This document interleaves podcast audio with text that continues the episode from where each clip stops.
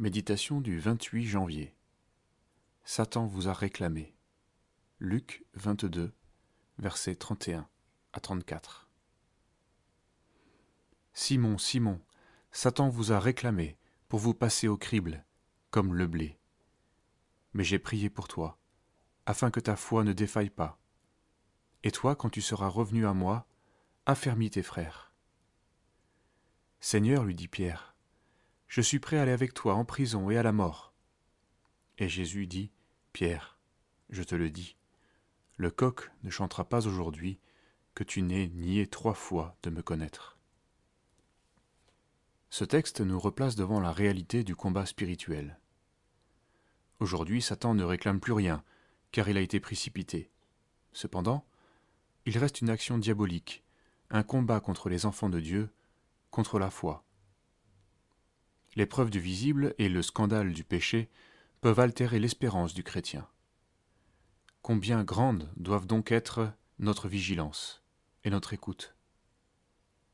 Ici, Pierre, attaché à sa logique, confiant en lui-même, s'imagine victorieux et affermi.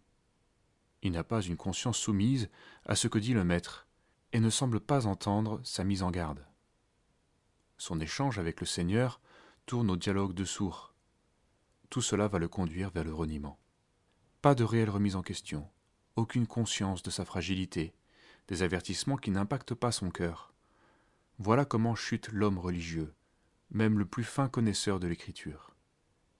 L'égarement des stupides les tue, et l'insouciance des insensés les perd.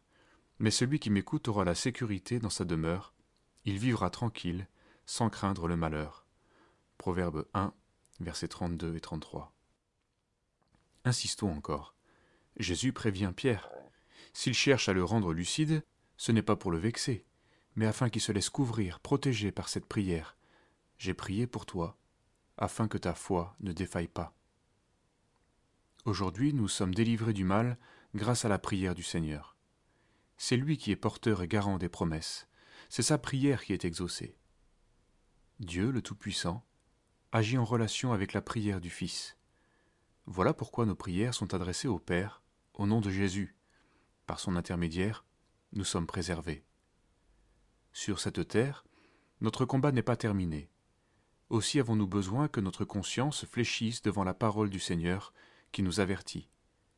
Cette douce humilité nous rendra alors attentifs à une réalité beaucoup plus grande et plus glorieuse, une réalité céleste qui nous parle de la puissance, de la grâce et de l'amour de Dieu. Il est un trône de gloire, élevé dès le commencement.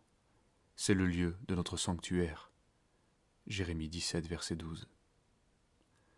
Approchons-nous donc avec assurance du trône de la grâce, afin d'obtenir miséricorde et de trouver grâce en vue d'un secours opportun. Hébreux 4, verset 16.